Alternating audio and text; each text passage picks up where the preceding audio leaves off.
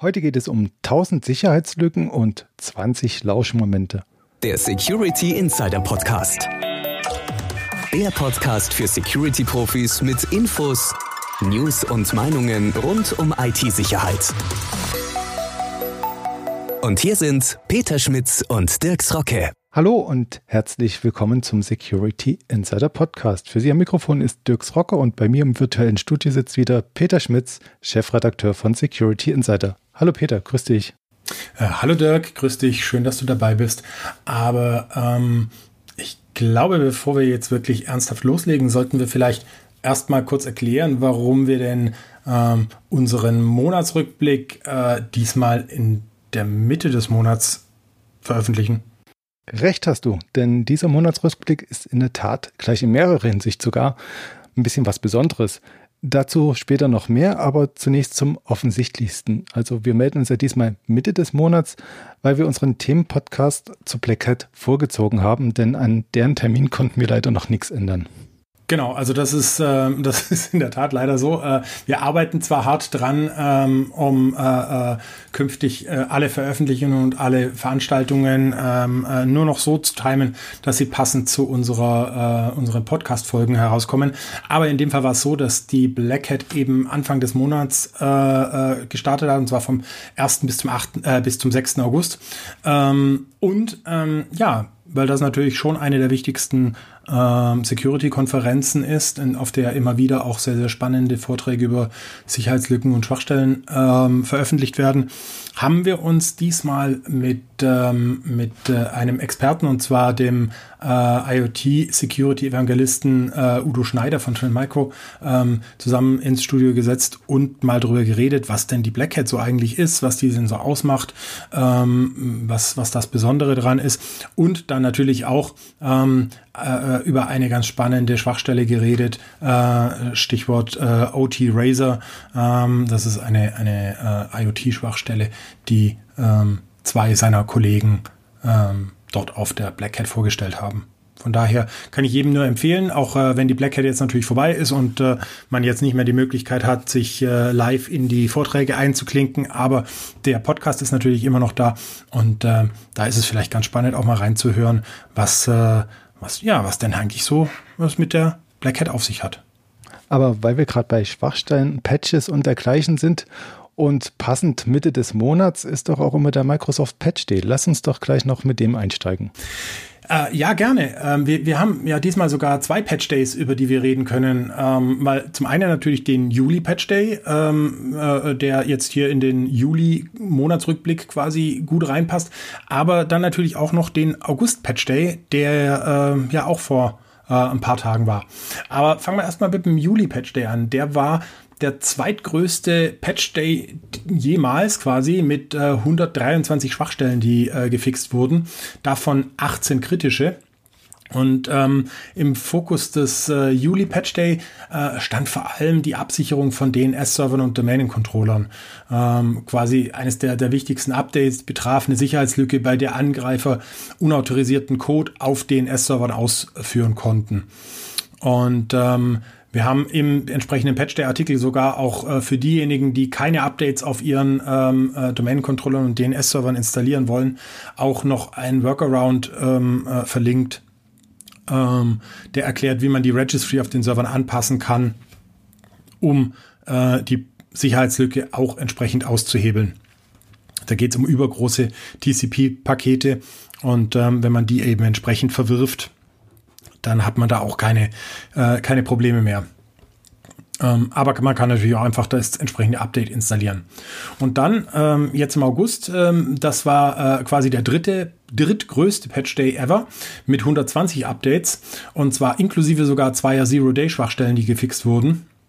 Und im August stand wirklich alles im Zeichen von Schwachstellen, die wirklich bereits aktiv ausgenutzt werden. Äh, zum Beispiel eine im Internet Explorer, wobei ich echt sagen muss, wer zum Geier verwendet noch den Internet Explorer? Ähm, und eine Spoofing-Schwachstelle in Windows 10, äh, die hat ermöglicht, dass äh, Windows äh, Dateisignaturen falsch validiert hat. Das heißt, ein Angreifer hätte ähm, äh, ähm, falsch signierte Dateien ähm, an einen an ein Opfer quasi leiten können und äh, die dort ausführen lassen.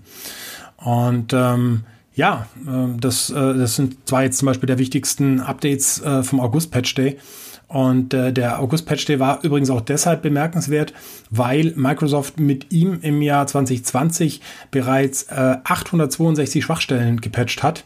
Äh, und zwar sind das vier mehr als im gesamten Jahr 2019. Das ist, ist eine ganze Menge. Also es ist, wie gesagt, ich würde mich jetzt auch mal weniger auf die Zero Days stürzen, sondern auf die schiere Zahlen von Patches, die jetzt ausliefern. Ist da ein Trend erkennbar? Werden das jetzt immer mehr? Also ja, es ist schon ein Trend erkennbar. Und zwar äh, ist es so, dass von 2015 bis 2019 wir einen Anstieg bei den gepatchten Schwachstellen um 64 Prozent hatten. Also von 524 im Jahr 2015 auf 858 im Jahr 2019. Und äh, wenn Microsoft dieses Jahr so weitermacht, äh, wie, wie sie jetzt quasi bis August ähm, äh, geliefert haben, mit ähm, zunehmend über 100 äh, Software-Patches oder Schwachstellen-Patches pro Monat, dann, ähm, dann erreichen sie 2020 vielleicht sogar 1300 gepatchte Schwachstellen, was dann also wirklich ein massiver, ähm, massives Plus gegenüber dem Vorjahr wäre.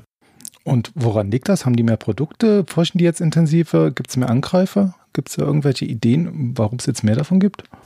Es ist tatsächlich schwer zu sagen, weil Microsoft lässt sich da ja nicht so genau in die Karten schauen.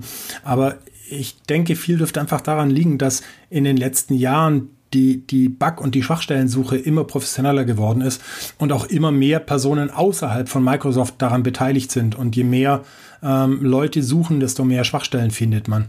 Und das bedeutet jetzt im Umkehrschluss, dass wir als Nutzer immer sicherer werden? Ja, also grundsätzlich finde ich, dass jetzt natürlich mehr Patches eigentlich etwas Positives ist, weil es ist ja nicht so, dass die Software oder die ganzen Anwendungen ähm, mit den Jahren unsicherer geworden sind, sondern dass man heute einfach mehr Schwachstellen aufdeckt, die früher übersehen worden wären. Ähm, positiv ist das Ganze allerdings natürlich nur, wenn man auch die entsprechenden Updates einspielt. Also das ist, äh, äh, wenn man dann sich dafür entscheidet, doch keine Updates äh, installieren zu wollen, dann wird das Ganze natürlich eher negativ, weil einfach dadurch, dass so viel mehr Schwachstellen bekannt sind, ähm, natürlich auch viel mehr Angriffsflächen für die Angreifer ist. Ähm, mhm. In dem Zusammenhang übrigens ganz, ganz interessant zu wissen, ähm, dass im Schnitt ungefähr 70 Prozent aller Schwachstellen die Microsoft so findet, äh, sich einfach da, dadurch aushebeln lassen würden, dass alle Windows-Benutzer keine Admin-Rechte mehr hätten. Okay. Das, das, das, lassen wir jetzt mal so stehen. Das, ja. das sollte man einfach mal so, um, so ähm, ähm, sagen lassen. Aber ich denke, äh, in Unternehmen ist es ja eh so, dass die normalen Nutzer eh keine Admin-Rechte haben, oder? Ja, also früher war es noch schlimmer, das muss man ganz klar sagen. Aber ähm, äh, nein, das ist beileibe nicht so, dass das heutzutage üblich ist. Das ist ähm, äh, immer noch so, dass man ähm, in, in, vielen Fällen meint, ähm, für bestimmte Anwendungen äh, noch Adminrechte brauchen zu müssen äh, oder es natürlich bei irgendwelchen Branchenanwendungen tatsächlich noch so ist. Aber ähm, äh, da ist auch viel ähm, ja, hausgemachte Probleme, einfach weil ähm, es oft einfacher ist äh, für Administratoren oder weniger aufwendig ist für Administratoren, irgendjemandem Adminrechte zu geben, als ständig hinkommen zu müssen, wenn es darum geht, dass derjenige irgendeine Software installieren muss oder ähm, äh, auf irgendwelche Einstellungen zugreifen können muss. Okay, geben wir unseren Hörern diesmal so den doppelten Rat mit. Ähm, machen Sie sich die Mühe und schauen Sie doch mal auf Ihre Adminrechte, ob wirklich jeder welche braucht und patchen Sie natürlich Ihre Systeme. Wo Wobei das natürlich auch nur Sinn hat, wenn die Patches dann was taugen. Ne? Und stimmt, ja. ähm, du hattest ja auch über andere Schwachstellen berichtet, äh, die so eine Art Wiedergänge sind. Also zum einen hat sich, ähm, haben sich Forscher des Horst Götz Instituts für IT-Sicherheit an der Ruhr-Universität in Bonn mit PDF-Dokumenten beschäftigt und das nicht erst in diesem Jahr, sondern schon im vergangenen. Und da haben sie festgestellt, dass sich PDF-Dokumente trotz Signatur noch manipulieren lassen. Also das war jetzt Stand 2019. Die Softwarehersteller hatten eigentlich nachgebessert und jetzt haben die Forscher nochmal nachgeschaut. Und zwar haben die sich 28 Programme angeschaut und bei denen glänzte tatsächlich mehr als jedes zweite durch, ich zitiere, gravierende Schwachstellen, also wie es heißt. Genutzt wurden dabei wohl sogenannte Shadow Attacks verschiedener Art, also da wurden Objekte überlagert über den eigentlichen Text- und Dokumenteninhalt beziehungsweise es kamen auch selbstdefinierte Schriften zum Einsatz, mit denen dann Zahlen oder Zeichen beliebig vertauscht werden können. Ja, was bedeutet das jetzt für die Nutzer von PDF-Dateien? Ähm, darf man den PDF-Dateien jetzt überhaupt nicht mehr vertrauen? Gibt es da irgendeine Abhilfe? Also äh, erstmal kurz zur Info noch, ähm, das ist die Ruhr-Uni Bochum, nicht die Ruhr-Uni Bonn. Ähm, nicht, dass da uns dann die Forscher äh, jetzt böse E-Mails schreiben oder böse PDFs schicken. Ähm, aber um auf deine Frage zurückzukommen, ähm, ja, es ist wie immer schwer zu sagen, ähm, sollte man jetzt PDF noch vertrauen? Hm, ich glaube, in vielen, ähm, in vielen Arbeitsprozessen hat man da nicht so große Möglichkeiten.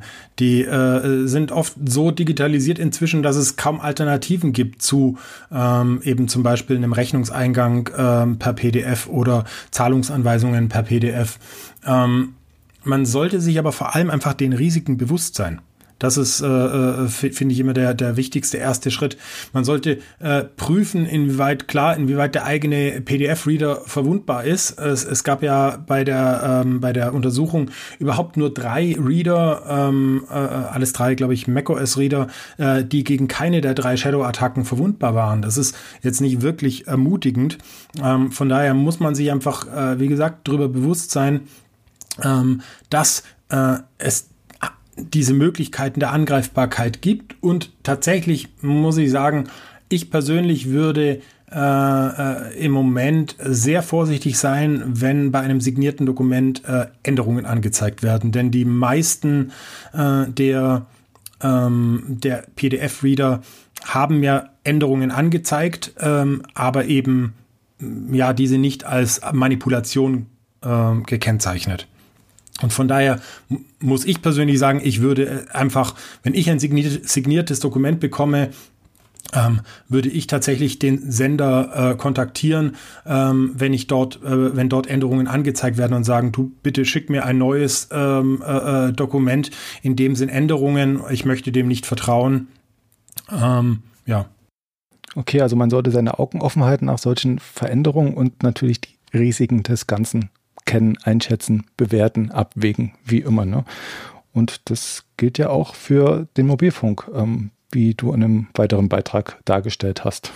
Genau, also äh, wir hatten da ja äh, eine, eine äh, berichtet über eine Schwachstelle im LTE-Netz äh, beziehungsweise im, im, äh, in der Sprachverschlüsselung äh, im LTE-Netz. Und zwar äh, geht es da darum, dass quasi, wenn man eine im, in derselben Funkzelle ist, äh, wie ein eine Person, die man abhören möchte, ähm, man in der Lage war, wenn man quasi einen Anruf dieser Person mitgeschnitten hat, ähm, diese, diesen Anruf zu entschlüsseln im Nachhinein, ähm, indem man äh, quasi einen äh, äh die Person in einen zweiten Anruf verwickelt hat, ähm, weil diese Schwachstelle darauf beruhte einfach, dass äh, die Verschlüsselung ähm, für mehrere Anrufe in derselben Funkzelle äh, einfach den gleichen, äh, die gleiche Stromverschlüsselung verwendet hat, also den gleichen Schlüssel verwendet hat.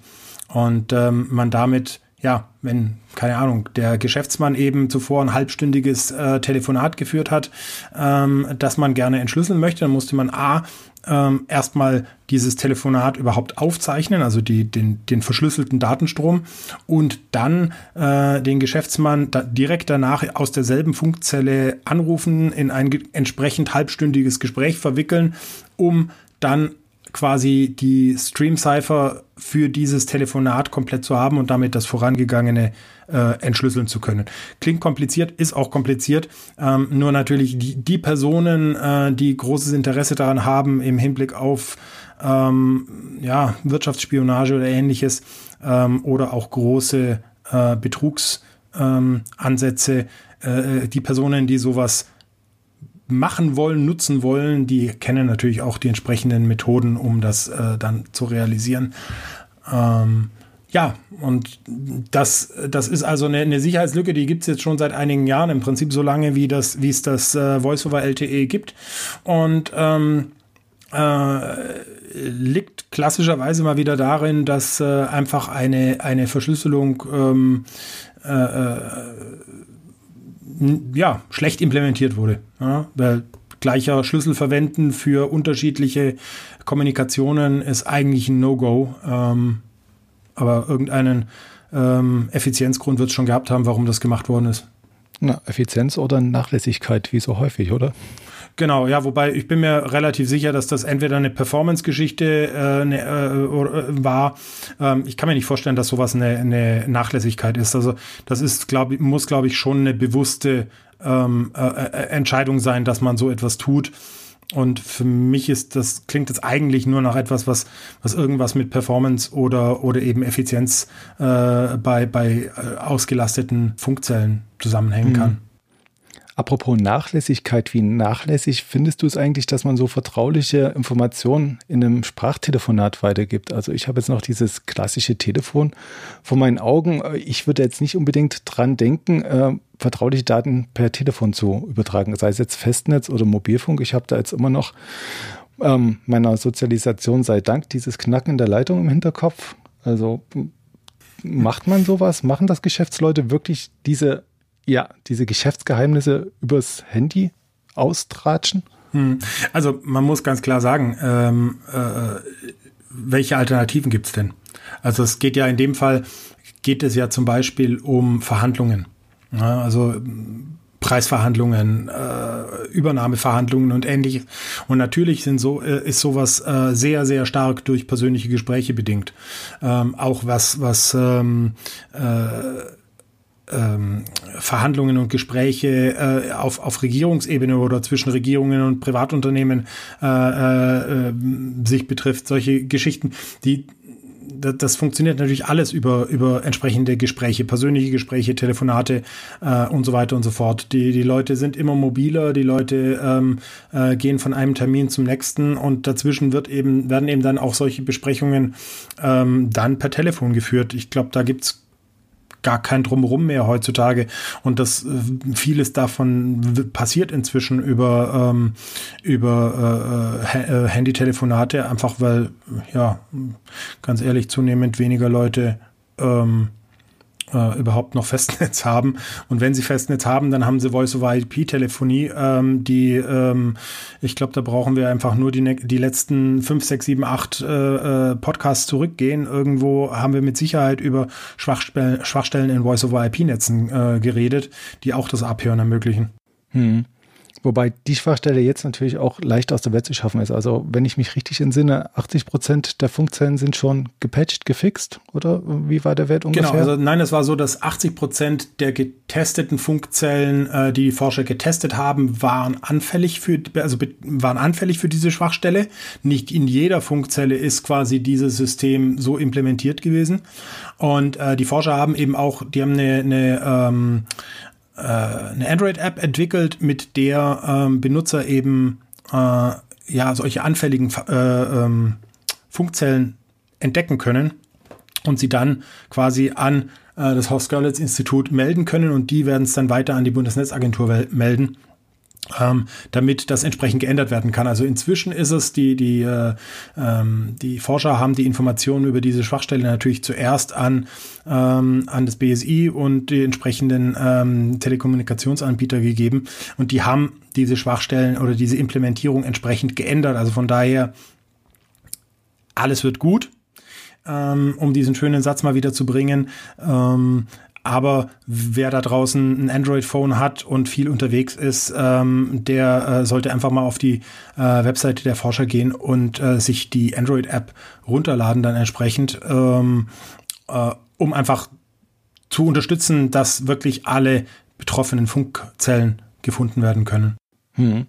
Und um jetzt mal in deinen zuversichtlichen Wortleit einzustimmen, es ist ja auch angedacht, ähm, diese Implementierung dann in kommenden Standards festzuklopfen, dass es dann gar nicht mehr so ähm, ja, Schwachstellen belastet implementiert werden kann. Das, das Verfahren der Algorithmus. Ja, genau.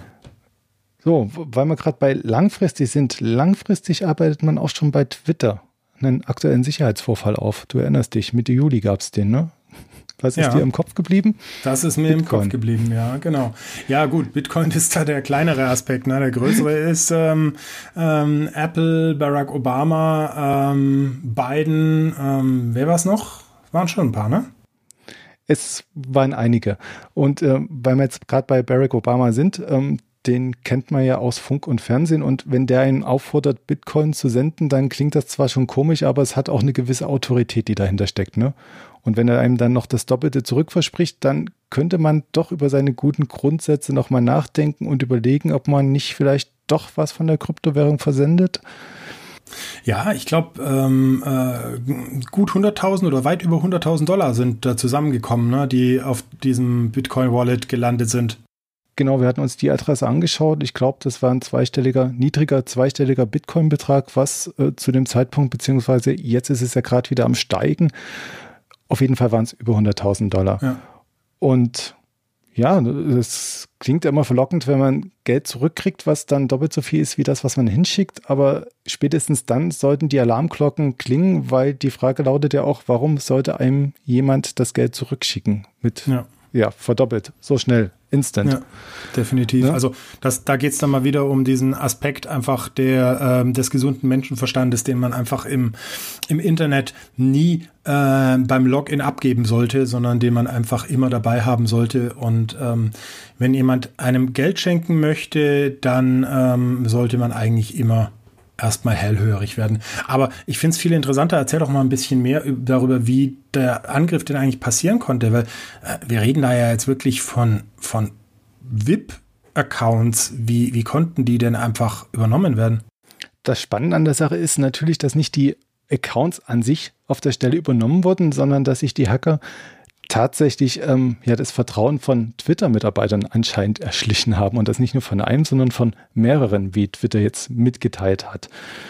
Ähm, und da fällt es dir echt vom Glauben ab, wenn du das liest. Also das ist zum einen, die Twitter-Mitarbeiter werden getäuscht von irgendwelchen Angreifern, die umgehen dann noch Mehrfaktor-Authentifizierung und können auf die internen Systeme von Twitter zugreifen. Da steht ja erstmal die Kinnlade unten und dann wenn du darüber nachdenkst, was bedeutet das denn eigentlich, wenn die Angreifer auf solche Daten zugreifen könnten, beziehungsweise die Konten übernehmen, dann bedeutet es ja im Umkehrschluss auch, Twitter-Mitarbeiter könnten das jederzeit auch machen, also Daten anschauen.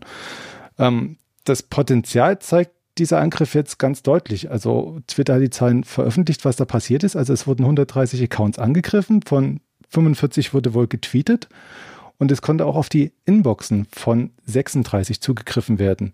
Also die Inboxen, das sind diese Direct Messages bei Twitter und die sind vergleichbar mit E-Mails, also einer Art mhm. privaten Kommunikation jetzt im weitesten Sinne. Und da angegriffen wurde auch, wie Twitter es dann beschrieben hat, ein gewählter Amtsträger aus den Niederlanden, also wahrscheinlich irgendein Politiker, auf dessen Inbox zugegriffen wurde.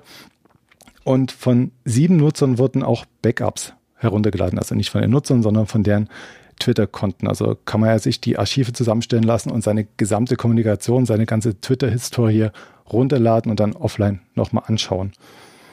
Und während Twitter nun weiter forscht, wie das Ganze passiert konnte, haben wir uns mal überlegt, was bedeutet denn das Ganze? Also ich habe schon angedeutet, ähm, wenn Twitter Zugriff auf diese ganzen Systeme hat, kann man sich ja erstmal überlegen, wie viel Daten möchte man jetzt überhaupt so einem privatwirtschaftlichen Unternehmen an die Hand geben? Weil Twitter fragt auch immer sehr gern zur Verifikation nach Mobilfunknummern. Und da fragt man sich, brauchen die das wirklich? Sollten die das haben? Sollte da jeder Twitter-Mitarbeiter drauf Zugriff haben? Lasse ich jetzt mal offen im Raum stehen, die Frage ob mir dieser Service jetzt so viel wert ist, dass ich da meine Nummer hingebe. Die nächste Frage ist natürlich, wenn ich ein offizieller Amtsträger bin, man kennt ja den unbedeutenden Präsidenten Donald Trump, der sehr gern über Twitter kommuniziert. Man stellt sich jetzt vor, dessen Konto wäre übernommen worden und da ging jetzt irgendeine Botschaft raus, die irgendjemand ja, verärgern könnte, erzürnen, irgendwelchen diplomatischen Unfrieden erzeugen. Also da stellen wir sich vor, wie dann eins zum anderen kommt. Und das dürfte ja dann etliche diplomatische Verwicklungen geben, wenn man sich das überlegt. Wenn der das regelmäßig nutzt, ne, das ist ja dann naheliegend äh, verifiziertes Konto und dann kommt irgendwas. Man weiß nicht, wie es ausgeht. Ja. Ähm, Definitiv. Also ich glaube, da sind, es gab ja auch genügend Fälle schon, wo man äh, äh, gesehen hat, dass das Ganze ja auch wirtschaftliche Auswirkungen haben kann. Ich meine, ein Tweet über äh, darüber, dass man, keine Ahnung, ähm, äh, für Apple die äh, äh Strafzölle auf, äh, auf iPhones doch erheben wird. Äh, kannst du dir ausmalen, was das für einen äh, Kurssturz bei der Apple-Aktie erzeugen würde? Wenn da Kriminelle schnell genug sind, dann ähm, haben die innerhalb von kürzester Zeit ähm, äh, Millionen äh, äh, Gewinne gemacht, indem sie äh, eben Aktien kaufen und wieder verkaufen. Ne? Mhm. Elon Musk war ja auch immer für so eine spitzfindige Bemerkung bei Twitter gut, die dann ja. irgendwie die Aktionäre verknatzt beziehungsweise ja aktiviert hat, mehr oder ja. weniger. Ähm, man kann natürlich noch weiterdenken. Ähm, ich habe es erwähnt, die direkten Nachrichten. Jeden ist klar, dass so eine direkte Nachricht jetzt wahrscheinlich nicht verschlüsselt ist und äh, sicher. Aber wenn man so direkt über diese Plattform mit jemandem kommuniziert, geht man jetzt nicht direkt davon aus, dass ein Dritter darauf zugreifen kann, beziehungsweise die Nachrichten sieht. Das sollte man sich dann vielleicht auch nochmal ins Gewissen rufen. Und das nächste, was vielleicht für die Unternehmen interessant sein könnte, ist ähm, dieser ganze Ansatz des Phishings, weil wie wurde denn Twitter angegriffen? Über die eigenen Mitarbeiter, die da insoweit getäuscht wurden. Ich habe jetzt nochmal nachgelesen, der aktuelle Stand laut Twitter-Blog vom 30. Juli ist folgender. Die reden da von getäuschten Mitarbeitern, also Mehrzahl, also es haben nicht nur eingetäuscht, sondern verschiedene, und dem Ausnutzen von Human Vulnerabilities, also menschlichen Schwachstellen. Also es ist, klingt sehr nach Spearphishing-Attacken. Ne?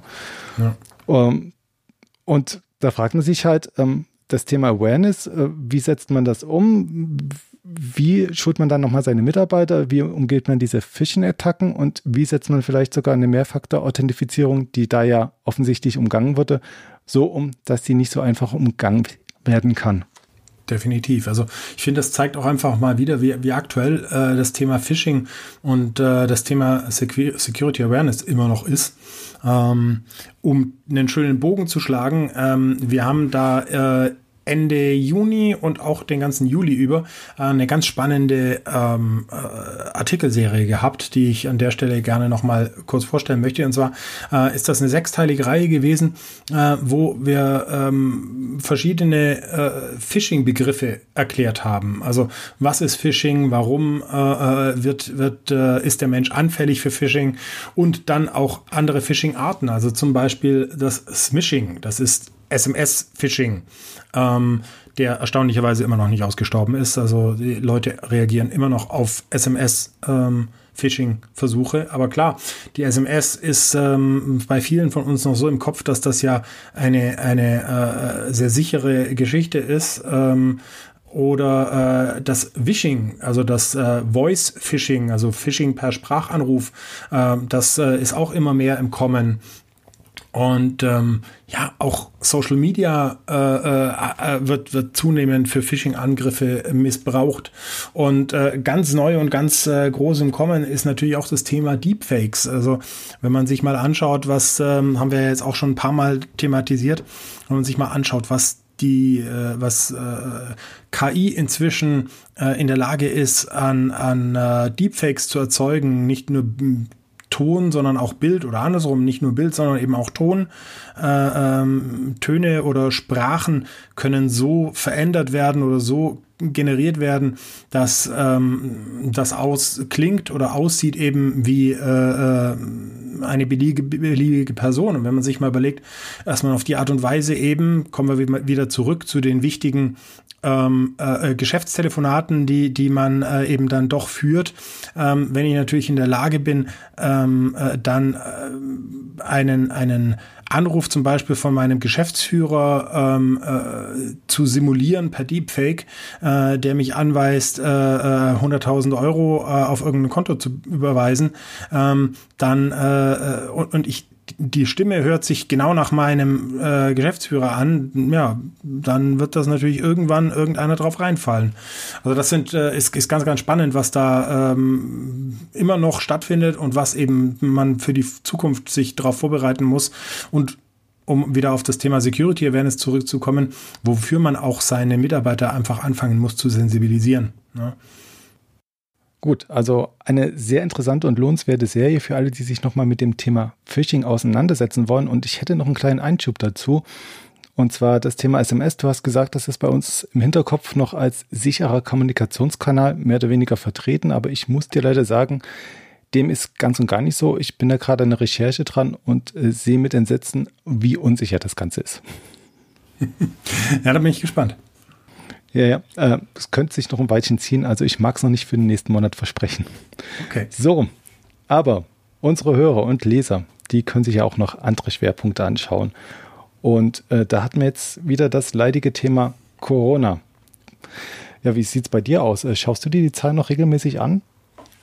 Naja, man, man entkommt ihnen ja immer, immer noch nicht. Ähm, von daher, und nachdem sie jetzt äh, nach, äh, nach der Urlaubszeit ähm, ja wieder anfangen zu steigen, ähm, ist es im Moment natürlich automatisch so etwas, dass man äh, jeden Tag irgendwo äh, im Auge behält. Aber naja, das Leben muss ja weitergehen. Also von daher, äh, man sollte sich jetzt nicht zu sehr davon beeinflussen lassen sollte man in seinem richtigen Leben vielleicht nicht sich komplett panisch machen lassen, aber aus IT-Sicht sollte man es jetzt auch nicht komplett aus den Augen verlieren, weil das hat unsere Autorin Anne-Marie Struck geschrieben.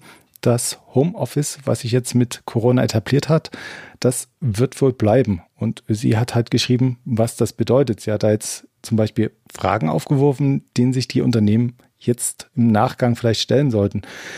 Ähm, zum einen, wie werden sensible Daten im Homeoffice überhaupt gehandhabt oder wie lassen sich denn die privaten Netzwerke schützen? Und wer sie jetzt sagt, äh, ja toll, Fragen kann ich mir auch selber stellen, ähm, ist natürlich nicht alles. Sie liefert auch konkrete Anregungen und die sind teilweise relativ einfach. Also da, da heißt zwar, die Unternehmen sollten ihre Regeln für die Corporate Governance überdenken, neu festlegen, aber das beinhaltet dann vielleicht auch so simple Sachen wie das Clean Desk-Prinzip. Hast du davon schon gehört? Äh, ja, generell schon, aber jetzt in dem Zusammenhang, ähm, was jetzt die äh, äh das Remote Working äh, betrifft, ähm, erklär doch mal. Ist eigentlich ganz einfach. Am Ende deines Arbeitstages räumst du die ganzen relevanten und geschäftskritischen Papiere so weg, dass sie nicht mehr auf dem Schreibtisch rumliegen ah, und verstehe, dass ja. jemand die sehen könnte. Also, wie gesagt, so banale Sachen sind es manchmal schon, die einem da ein bisschen weiterbringen können und das Leben sicherer machen. Und ähm, mit dem Artikel haben wir es nicht belassen, sondern noch etliche weitere Einblicke aus der Branche geliefert. Und in Corona-Kontext können Sie selbst bei uns lesen, zum Beispiel, welche vier Erkenntnisse Security-Experten aus Corona ziehen können oder Sie lesen mehr über die vier Herausforderungen für die IT-Sicherheit nach Corona oder Sie können sich über sieben Tipps zum Schutz vor Corona-bezogenen Betrugsmaschen informieren. Ja, aber wir haben ja nicht nur solche Listen ähm, quasi veröffentlicht, also so ähm, äh, äh, hilfreiche Überblicksartikel, ähm, sondern wir haben auch noch einen ganz interessanten Artikel äh, gehabt. Ähm, da ging es um das Thema ähm, äh, Endpoint und Konfigurationsmanagement äh, für Remote-Arbeitsplätze. Und zwar geht der Artikel ja davon aus, dass man sagt, okay, die, bei, bei Remote Working oder bei Homeoffice Arbeitsplätzen ähm, Probleme mit VPN-Zugängen, mit Viren und mit, ähm, mit äh, Schwachstellen-Scans und so weiter. Das kriegt man alles auch für eine große Zahl an verteilten Endgeräten einigermaßen zufriedenstellend gelöst. Aber wo es dann wirklich problematisch werden kann, ist einfach, wenn es um das Thema Softwareverteilung geht. Weil wenn ich viele Clients ähm, da draußen habe, für die ich alle zum Beispiel eine, äh, äh eine neue Software äh, verteilen muss und das Ganze versuche über einen VPN-Zugang zu verteilen, dann ist natürlich schnell auch ein großer VPN-Zugang komplett überlastet. Und da schlägt der Autor dann eben vor, dass man das Ganze auch über äh, so quasi cloud-basierte Peer-to-Peer-Netze äh, lösen kann. Was ich jetzt einen ganz interessanten Ansatz finde. Also wer ähm, da die Problematik kennt, also sagt, gut, das äh, haben wir immer wieder mal, dass wir große, auf größere Anzahl von Remote Clients große Software verteilen müssen, dann ist das auf jeden Fall mal ein spannender Artikel zum Anschauen. Hat sich bewährt seit Napster, dieses Peer-to-Peer. -Peer. Nichtsdestotrotz, ich bin immer noch bei den ganzen Listen irgendwie komplett getriggert und habe noch eine gefunden, und zwar die elf Sicherheitstipps für den Videochat. Und elf Punkte, die klingen nicht nur besonders umfangreich, sondern die sind es auch. In dem Artikel geht es um die Kriterien bei der Auswahl von Kommunikationstools, die Schwachstelle Mensch mal wieder, oder darum, wie Mitarbeitervertreter und Datenschutzbeauftragte ja in dieser Kommunikation be beteiligt werden können, also wie die da auch ihr, ihre Sicht auf die Dinge abgeben können. Ähm, dabei spielen natürlich auch Datenschutz und Datenverarbeitung außerhalb des europäischen Wirtschaftsraums eine gewichtige Rolle. Und ähm, ja, an dieser Stelle möchte ich jetzt noch einen kleinen Einschub bringen, wo ich jetzt unweigerlich dran denken musste bei Kommunikationstool und Datenschutz. Und zwar hat unser Autor Oliver Schanschek einen Kommentar abgegeben und äh, sich zu Privacy by Design geäußert. Und da schreibt er jetzt, ich zitiere, nachträgliche Webcam-Abdeckungen, also das sind diese kleinen Schieber und Deckelchen, die man auf seine Webcam macht, damit man nicht gesehen werden kann heimlich. Und zwar sind diese kein Notbehelf, sondern die nachträgliche Umsetzung von Schutzmaßnahmen, die man von den Herstellern nach DSGVO nicht verlangen kann. Puh. Apropos Datenschutz, da war doch noch was beim Europäischen Gerichtshof anhängig, oder? Ja, ähm, genau. Da wäre er dann quasi der Elefant im Raum. Ähm, und zwar äh, das Urteil des EuGH zum Privacy Shield. Ja, und zwar, ähm, was äh, wahrscheinlich viele mitgekriegt haben, die den Podcast jetzt hören, aber was ähm, äh, nichtsdestotrotz äh, erwähnt werden muss, ist, äh, dass der Europäische Gerichtshof äh, das äh, EU-US-Datenschutz, äh, also die Datenschutzvereinbarung Privacy, Shield gekippt hat. Hintergrund war quasi eine Beschwerde des äh, österreichischen Juristen äh, Max Schrems, ähm, der bei der irischen Datenschutzbehörde beanstandet hat, dass Facebook Irland äh, seine Daten an den Mutterkonzern in den USA weitergeleitet hat. Und äh, Schrems hat ja schon mal äh, schon das, das äh, Safe Harbor Ab Abkommen, also den Vorgänger des äh, äh, Privacy Shield äh, 2015 ähm, quasi gekippt äh, mit einer Klage und äh, hat das jetzt eben auch mit dem Nachfolger, dem Privacy Shield, geschafft. Ähm, ja, und die Luxemburger Richter haben eben das Privacy Shield für ungültig erklärt, äh, äh eben speziell mit dem Blick auf die Zukunftsmöglichkeiten von US-Geheimdiensten und Sicherheitsdiensten äh, sind einfach, seien die Anforderungen an den Datenschutz nicht gewährleistet ähm, und äh, zudem sei eben der Rechtsschutz für die Betroffenen äh, äh, unzureichend. Ähm, die Richter haben allerdings auch äh, gesagt, dass äh, äh die Nutzerdaten von EU-Bürgern weiterhin auf Basis von sogenannten Standardvertragsklauseln in die USA und in andere Staaten übertragen werden können. Also von daher hm, hm, ist das zwar ein, ein äh, tatsächlich ein beeindruckendes äh, ein Urteil, aber wirklich viel ändern wird sich daran erstmal nicht. Ja, was, was meinst du jetzt mit nicht viel ändern, dass die Standardvertragsklauseln jetzt äh, weiter genutzt werden oder dass wir jetzt noch einen dritten Versuch starten, um das irgendwie rechtssicher zu implementieren? Ja, das ist eben genau der Punkt. Also ähm, äh, äh, es war ja quasi eigentlich abzusehen, dass, ähm, dass auch das Privacy Shield gekippt wird, weil sich eben an den grundlegenden Problemen seit Safe Harbor äh, äh, ja kaum etwas geändert hat. Und äh, natürlich werden jetzt alle Unternehmen, äh, die Datenverarbeitung äh, im Ausland, im nicht-europäischen Ausland ähm, äh, durchführen, äh, entsprechende Standardsvertragsklauseln nutzen. Und ähm, natürlich wird es jetzt dann den dritten Anlauf geben müssen und äh, auch diese ähm, Standardvertragsklauseln werden ähm, äh, eben im Detail äh, nochmal überprüft werden müssen, weil es ist zwar gefragt worden, sind die rechtskonform, ähm, aber das ist jetzt eben die, die spannende Frage, ob es jetzt dann auf Einzelfallentscheidungen rauslaufen wird, also sprich, ob wirklich jeder, jede einzelne Auftragsdatenverarbeitung dann äh, separat ähm, geklagt werden muss ähm, oder ob es dann nicht doch irgendwann eine, eine äh, quasi Sammelentscheidung dafür geben wird.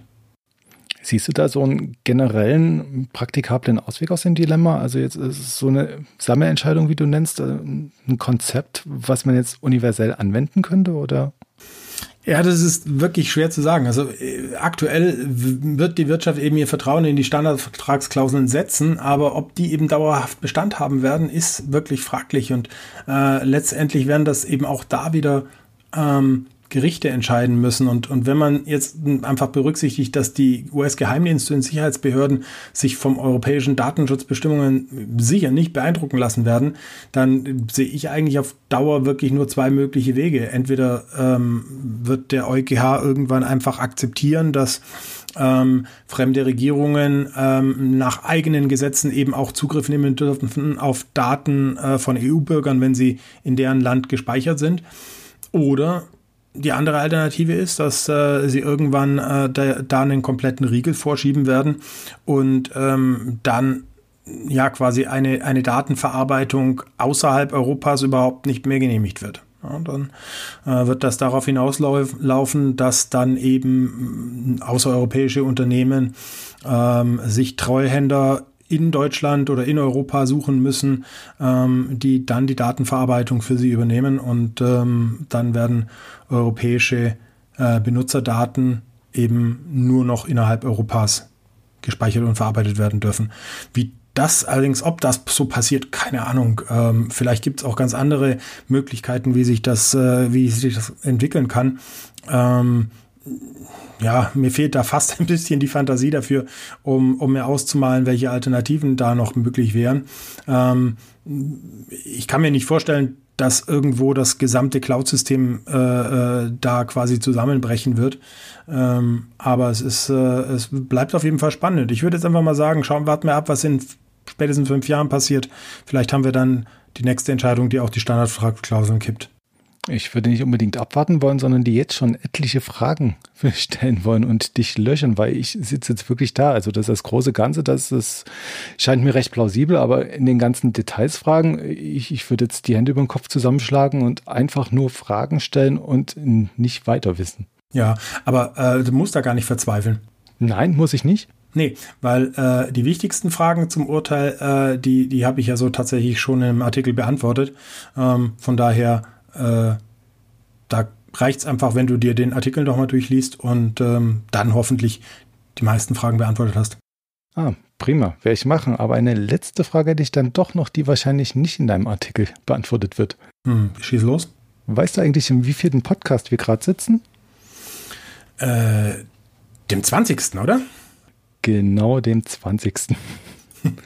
ja, wir haben ein kleines äh, Jubiläum, Törre, und äh, zu dem das anderen. war der Elefant im Raum. Genau, das war der, der Elefant im Raum. Ähm, und äh, äh, zu dem Anlass äh, würden wir äh, ja gerne mal was anders machen. Und zwar, ähm, wir haben ja jetzt uns hier im, äh, im Security Insider Podcast eigentlich immer gegenseitig, der Dirk und ich, die Fragen zugeworfen. Und ähm, jetzt zu diesem Jubiläum würden wir ganz gerne äh, Sie, liebe Zuhörerinnen und Zuhörer, aufrufen, uns Fragen zu stellen die wir dann einfach im nächsten Podcast äh, beantworten. Sie dürfen frei von der Lebe weg äh, einfach mal Fragen stellen vielleicht über die Technik, vielleicht über Security-Aspekte. Einfach mal stellen Sie uns Ihre Fragen. Ähm, schicken Sie einfach Ihre Fragen an redaktion at security-insider.de und ähm, ja, dann äh, schauen wir, was reinkommt und äh, werden im nächsten Podcast uns dann die Fragen, den Fragen stellen.